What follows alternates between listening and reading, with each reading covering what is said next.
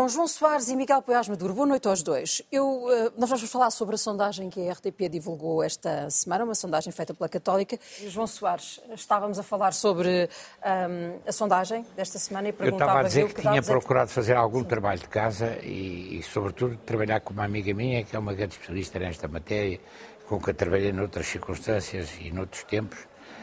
E, e há uma conclusão que tiramos dali, é que, de uma forma clara, o PS perde, evidentemente, eleitorado em relação aos estudos anteriores, mas perde para a indecisão, que ainda se mantém muitíssimo elevada, e para a eventual abstenção. Não perde para os adversários políticos. Eu estava à espera que o PSD tivesse uma subida substancial, como aliás percebeu na primeira formulação que a Ana fez ao professor Miguel. Mas não, não há ali nada de substancial. Admito que haja umas gotinhas e depois há outras sondagens que, entretanto, têm sido feitas, nomeadamente uma que foi feita ontem, salvo eu, que já dá uma foi situação ontem, completamente, publicada completamente ontem, mas é anterior ao Congresso do pois, PSD eh, também, mas, que o PSD acredita que terá admito um que o Congresso do PSD, eu vou dizer uma coisa, eu, eh, não, sem não faltar ao respeito a ninguém, porque não falto, eh, achei delicioso se tivessem chamado como número forte do Congresso o professor Cavaco Silva. Ele merece respeito, foi Primeiro-Ministro, foi Presidente da República, mas quer dizer, aquilo é uma coisa que, sinceramente, eu não sou um tipo jovem, não é? Até podia ser seduzido.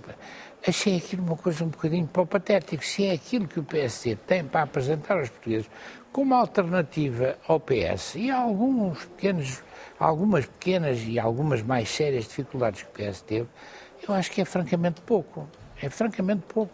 E digo isto com respeito por muita gente do PSD, começar aqui pelo nosso companheiro, professor Miguel Paes Maduro, mas quer dizer... Mas Cavaco Silva já não garante votos, já não significa não, votos. Não, não, nem sei se do ponto de vista eleitoral, admito que sim, que haja franjas, onde, mas não, é, não, há ali, não há ali nenhuma política alternativa à nossa, sinceramente.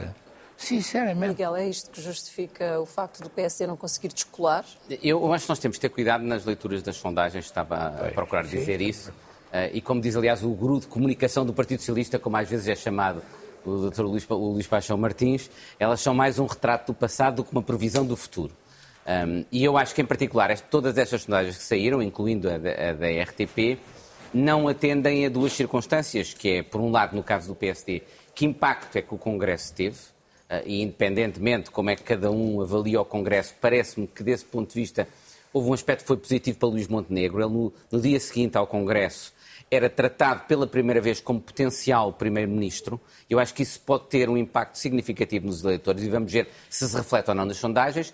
E do ponto de vista do Partido Socialista, também tem havido uma dificuldade que é não terem uma liderança clara. E, portanto, há dois fatores que as atuais sondagens não incluem alguns aspectos da sondagem... Miguel, mas em relação ao Congresso também se notou muito a ausência de Pedro Passos Coelho, até em contraste com o facto de Cavaco Silva ter aparecido. E mas um dos já, discursos mais aplaudidos foi também o de Carlos Moedas, que não desapareceu uh, aqui desta... Da, não, mas eu isso acho que não, quer dizer, não é normal. do radar muitos, da liderança, muitos, digamos muitos, assim. Eu não, não, não, não estive muito tempo no Congresso do PSD, não consigo fazer o aplaudrómetro para saber quem é que foi mais aplaudido. Eh, é natural que o engenheiro Carlos Moedas seja sempre um dos atuais líderes do PSD mais aplaudido, porque é vitorioso num período de muitos anos em que o PSD teve poucas vitórias políticas e, portanto, como nós sabemos, na política só o facto de ganhar faz alguém ainda mais popular. Mas eu acho que há na sondagem da RTP alguns aspectos positivos para o PSD e que indiciam, do meu ponto de vista, dificuldades para o Partido Socialista. Eh, desde logo, o facto de existirem mais 75% dos portugueses que acham que o país está numa situação pior. Ora, isso para o, para o partido, para o incumbente, para o partido que está no poder, é desde logo um obstáculo grande. Um, e em segundo lugar, a, a, sondagem da RTP, de, para a RTP, feita para a RTP, não distribui os indecisos. Mas se nós olharmos para o, um, uh, os São indecisos. muitos. Sim, mas é, foi perguntado a esses indecisos uh, uh, que se eles admitiam votar no Partido Socialista ou admitiam votar no PSD. E são muito menos aqueles que admitem votar no Partido Socialista do que aqueles que admitem votar no, no, no, no PSD. Isso significa que a taxa de rejeição neste momento para o Partido Socialista é muito maior e o potencial de crescimento de voto do PSD é maior. Agora, compete ao PSD, face a esse número de indecisos que pelo menos admitem a possibilidade de votar do PSD, convencê-los e conseguir consolidar esse, esse voto.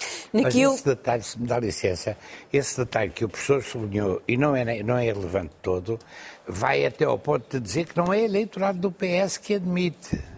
O eleitorado do PS ou admite voltar para o PS, o que é aquilo, que a expectativa que nós temos, ou ficar-se pela abstenção e não passar para outros partidos.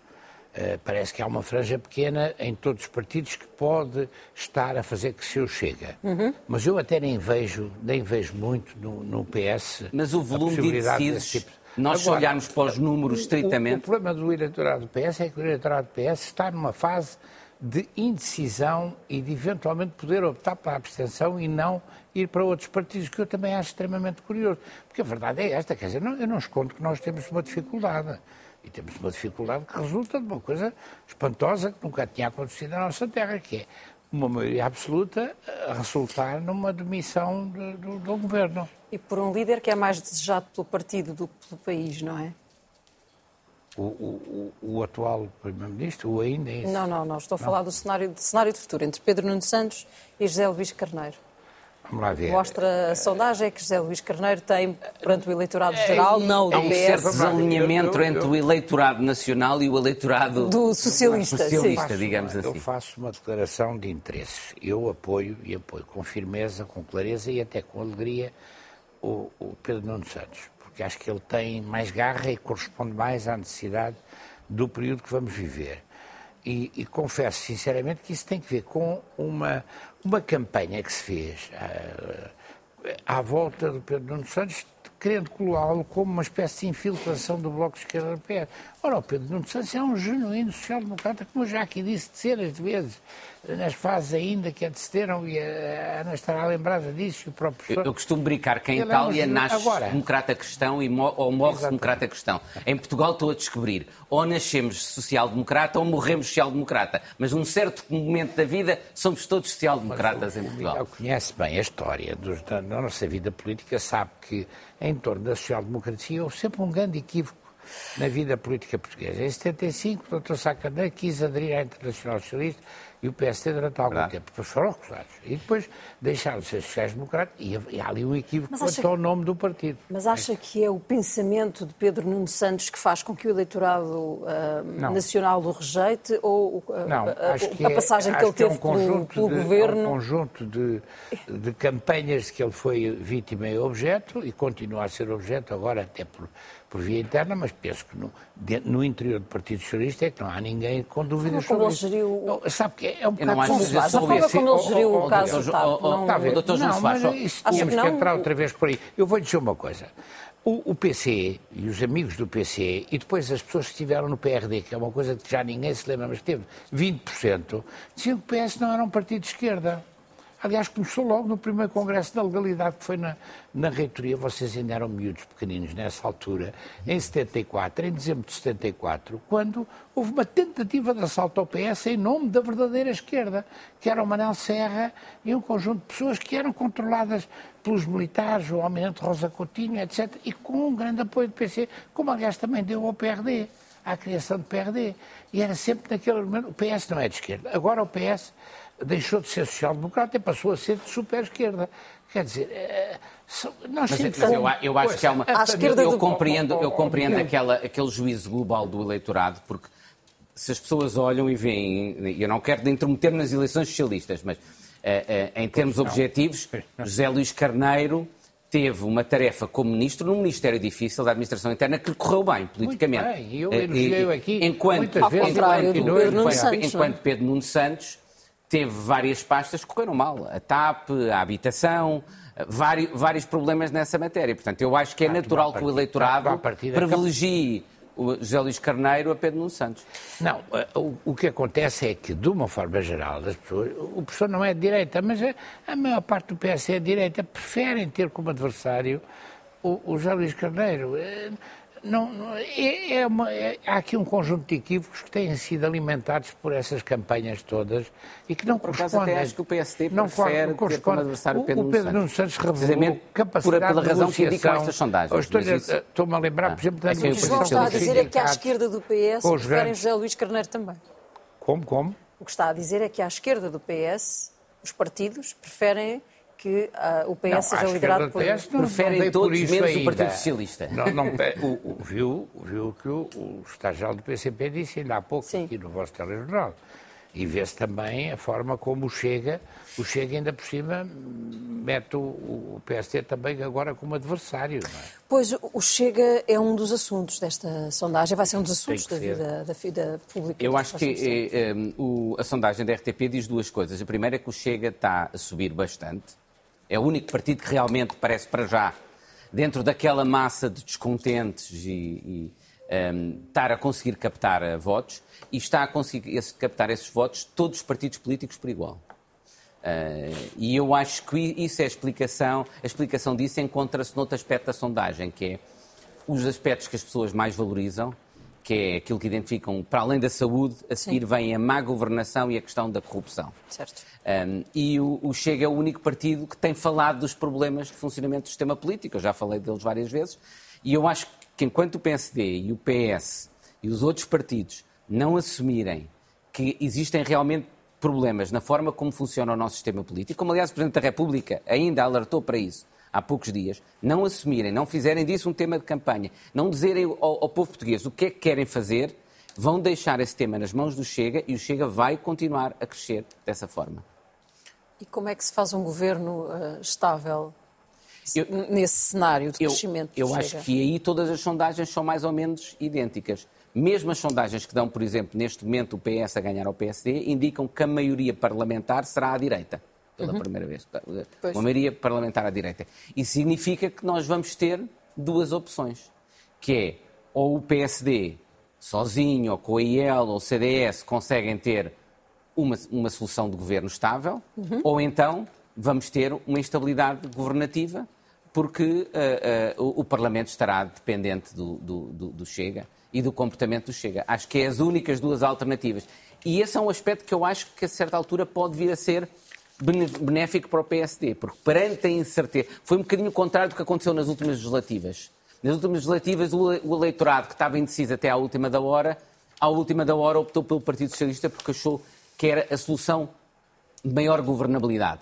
Agora pode provavelmente optar pelo PSD neste, nesse contexto. As questões da justiça uh, aparecem de facto nesta sondagem como uma grande preocupação dos, uh, dos portugueses. E eu aproximava-me deste tema também a propósito da sua frase. Tem que ver com a frase que eu escolhi, que é de um artigo do José Pacheco Pereira, que saiu hoje no público, que me parece absolutamente admirável e que fala do justicialismo em que já caímos há muito tempo. E ele, inclusivamente, faz referência a uma coisa que eu há 15 dias, salvo eu, aqui tinha dito, que era a proposta que o, o, o Dr. Rui Rio tinha feito ao PS, quando foi objeto daquelas, daquelas buscas, buscas. e daquelas diligências do Ministério Público que não se traduziram em nada depois, uh, e que manifestamente pareciam completamente excessivas uh, e que o PS infelizmente rejeitou. E eu disse na altura, portanto estou à vontade nessa matéria. Disse sempre que tinha sido uma grande asneira, era uma oportunidade de fazer ali um entendimento entre os dois grandes partidos para meter um pouco na ordem o Ministério Público. E a frase do Pacheco Pereira é admirável. Aliás, não é a frase, é o artigo. Porque ele fala do justicialismo, justicialismo. que se instalou a todos os níveis. Eu, eu, eu, lembro que já havia coisas dessas ao nível da gestão autárquica, quando, quando se atribuía mais responsabilidade aos tribunais e ao Ministério Público, e sobretudo ao Ministério Público. Eu não tenho nada contra. Mas Tenho a conclusão muita gente e a, que a frase que nos fala é num medo generalizado do Ministério Público. É um medo generalizado das pessoas em relação ao Ministério Público, não é do Ministério Público em relação às pessoas. Ah, é, é o medo generalizado das pessoas em relação ao Ministério Público. As pessoas têm, dão, dão sinais de cobardia, umas porque têm problemas, não é? E temem que, e outras por medo, por medo. E é isso que o Pacheco diz, e muito bem, com toda a clareza, e que eu cito, não é? Ele diz a cobardia face ao Ministério Público por culpas ou medo. Vamos avançar o para... único que não tinha, de facto, o que não, revelou que não tinha medo nessa altura era o, o Dr. Rui Rio, e eu disse-o aqui, e o, e o professor Diga. estará a lembrar eu, que eu, acho que, eu acho que existem problemas no sistema de justiça, que eles têm de ser tra tratados, quer por excesso, quer por defeito. Uhum. Mas também acho outra coisa, acho que é um erro do sistema político tentar tratar desses problemas e tentar ah, uh, ver isto só como um problema de justicialismo face à política, sem primeiro reformar aquilo que não está a funcionar em termos de integridade dos próprios processos políticos. Avançar e tratar isto como apenas um problema da justiça, ignorando que começa em casa, dentro do próprio sistema político, do meu ponto de vista, será um erro. Vamos, eh, vamos, vamos avançar para o próximo tema e, e ele é o regresso uh, dos combates e da ofensiva no Médio Oriente. João, um, assistimos todos de pés e, de pés e malatadas a uma chacina. É, é, pode... é qualquer coisa absolutamente terrível. Eu tenho dito por variadíssimas vezes e mantenho aquilo que é a minha eh, firme eh, vontade de sempre de apoiar a existência do Estado de Israel ali onde está, que considero, apesar dos pesares, o único Estado democrático que existe no Médio Oriente. Isto dito, Acho que eles foram objeto de um ato terrorista da maior relevância e é preciso perceber e sangrento, miserável, absolutamente inacreditável, mas isto dito, não creio que os, os objetivos que o Sr. Netanyahu, que é o pior primeiro-ministro que Israel teve desde que se declarou a independência em 48, ele aliás nasceu como eu, somos da mesma criação, da mesma colheita, em 49, portanto ele nasceu no ano a seguir à criação dos Estados. A Teresa de Souza dizia num artigo uh, lindíssimo que fez há três semanas uh, que ele é o pior primeiro-ministro que Israel teve desde 48 e é ele que está à frente do país nestas circunstâncias. E o Presidente dos Estados Unidos tem sido o melhor Presidente dos Estados Unidos, também partilho esse ponto de vista, nesta perspectiva da negociação e da intervenção possível naquela zona. Agora, a, a ideia de que se vai erradicar o Hamas eh, na faixa de Gaza, com aquele nível de destruição, parece-me exatamente. Eu nunca fui à, à, faixa de Gaza, mas fui já várias vezes à Cisjordânia. Encontrei com o Sr. Abbas, fui a Ramallah, por mais que uma vez. Aquilo que está a criar é muitos partidários do Hamas na própria Cisjordânia. Aquilo é uma coisa de uma, de uma brutalidade e é impossível erradicar uma organização terrorista que tem os chefes todos fora. Quer dizer, só, os porta-vozes aparecem a falar e a dar ordens de comando a partir de Qatar. E, e, depois com apoios substanciais que vêm de outros lados. Também há aqui, eu não acredito em bruxas, mas que o principal beneficiário desta, desta ofensiva terrorista do Hamas é o Sr. Putin. E os fornecedores do armamento também são, em larga medida, os iranianos que já estão a fornecer há, bastante tempo o mesmo tipo de equipamentos à Rússia de Putin. Exatamente, Miguel, perguntar quem é que está de facto a morrer uh, na faixa de Gaza, se é o Hamas ou se... É o, é o Hamas, mas infelizmente também muitos civis inocentes. Um, milhares de civis inocentes. Nós, os dois, quando estivemos cá praticamente no, no, no início, no início Ambos manifestámos solidariedade com Israel, vítima de ataques terroristas inqualificáveis, mas ambos também um, comungámos de partilhar a preocupação que era importante Israel responder de forma proporcional. Uh, sob pena para Israel de perder até o apoio da opinião pública internacional. Infelizmente, eu temo que isso esteja a, acontecer. Uh, não sei, começo a achar-se até que ponto é que o Sr. Netanyahu sabe que a sua sobrevivência política depende da manutenção do conflito e se ele não terá um interesse em manter indefinidamente esta situação, porque é a forma como se mantém no poder, ainda por cima ele tem problemas judiciários uh, em, em, em, Israel também, não é? Tem processos em curso sobre ele. Um, e vejo com muita preocupação. O único aspecto positivo que vejo tem sido a posição da administração norte-americana, realmente. Uhum Biden e Blinken, que cada vez mais têm afirmado a necessidade de impor limites àquilo que Israel pode fazer, de proteger os civis. E a minha frase já agora é Sim. sobre isso mesmo, é a frase do, do secretário de Estado Blinken, em que ele diz não devem existir dos alojamentos definitivos da população de Gaza. Porque é uma coisa que, infelizmente, o Sr. Netanyahu já deu a entender, é que partes da população que vão sair de Gaza não teriam basicamente o direito de regressar, e os Estados Unidos da América, muito bem, vieram dizer que não, e pelo contrário, deveriam regressar logo possível, têm direito a isso. Eu espero que a perspectiva norte-americana prevaleça e que aquele ponto de otimismo que se vê nos americanos, que é tentar transformar esta crise, depois de uma tentativa de encontrar uma solução política de dois Estados entre Israel e Palestina, venha a suceder. O meu otimismo é muito, muito moderado, mas exprimo não tanto esse otimismo, mas esse desejo. Até porque o Hamas, que foi tornado o interlocutor, esse não será um cenário possível, porque todos os dias diz que não. Claramente, não eu, mas eu acho que a administração americana tem essa percepção. Do Estado israelita, a, a administração americana tem a percepção que é muito importante trazer a autoridade palestiniana para Gaza e voltar-lhe a dar um papel relevante, eh, enquanto Israel não está, eh, não se tem manifestado aberto para isso, e eu acho isso muito negativo. Vamos mesmo muito rapidamente aos vossos números, João. Número 3. O meu número tem que ver também com isto. É, eu escolhi o número 3, que tem que ver com a data de hoje, mas em 1997, e 79, peço desculpa, 1979, que é quando o Ayatollah Khomeini é consagrado ou sagrado eh, como é que eles chamam isso? Líder supremo de um Estado teocrático no Irão. O Irão eh, é o grande fornecedor de drones para a Rússia e de outras armas para a Rússia, fabrica coisas ainda mais sofisticadas e também foi, indiscutivelmente, o grande fornecedor de material para o Hamas claro. para a ofensiva que foi feita sobre Israel.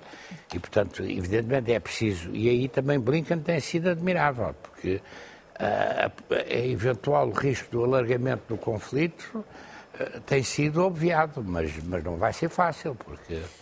Miguel, vamos ao seu número. O meu número é 65, que é 65%, que é o PIB da União Europeia em percentagem do PIB norte-americano. É um artigo do Financial Times desta semana que, que comparava isso com 91% em 2013, uma queda brutal. Vamos ver o gráfico uma que nos ajuda brutal. a ver isso. Esse gráfico, o gráfico é interessante porque a história é mais complexa do que o artigo do Financial Times. Hum. Porque se nós atendermos e tivermos em conta o valor cambial e a alteração do dólar relativamente ao euro, a queda já não é tão significativa. E há alguns economistas que dizem que se deve ter em conta dessa forma. Mas aquilo que o gráfico demonstra, quer num caso, quer noutro, ou a Europa caiu muito mais do que caíram os Estados Unidos da América, ou quer a Europa, quer os Estados Unidos da América têm caído em termos económicos, em termos de peso económico. A Europa um bocadinho mais que os Estados Unidos da América. Isso é uma preocupação que nós devemos ter. Tem a ver com a dificuldade da Europa da transição energética, tem a ver com a pouca competitividade da Europa em, em, em, em termos digitais, tem a ver com a perda do, da China como destino comercial. Há muitos desafios que a Europa tem neste momento. Há, houve ontem uma reportagem muito interessante da RTP relativamente à questão da transição energética, à destruição no mercado interno da Europa que está a ter eh, os auxílios de Estado por, pelos Estados mais ricos isso é um problema muito grande, e sobretudo para Portugal. E eu aconselhava as pessoas também. a verem, por exemplo, essa reportagem da RTP de ontem. Bom conselho. E é assim nos despedimos. São sempre bons conselhos. João Soares, Miguel Poiás Maduro, boa noite aos dois. Obrigado. Obrigado.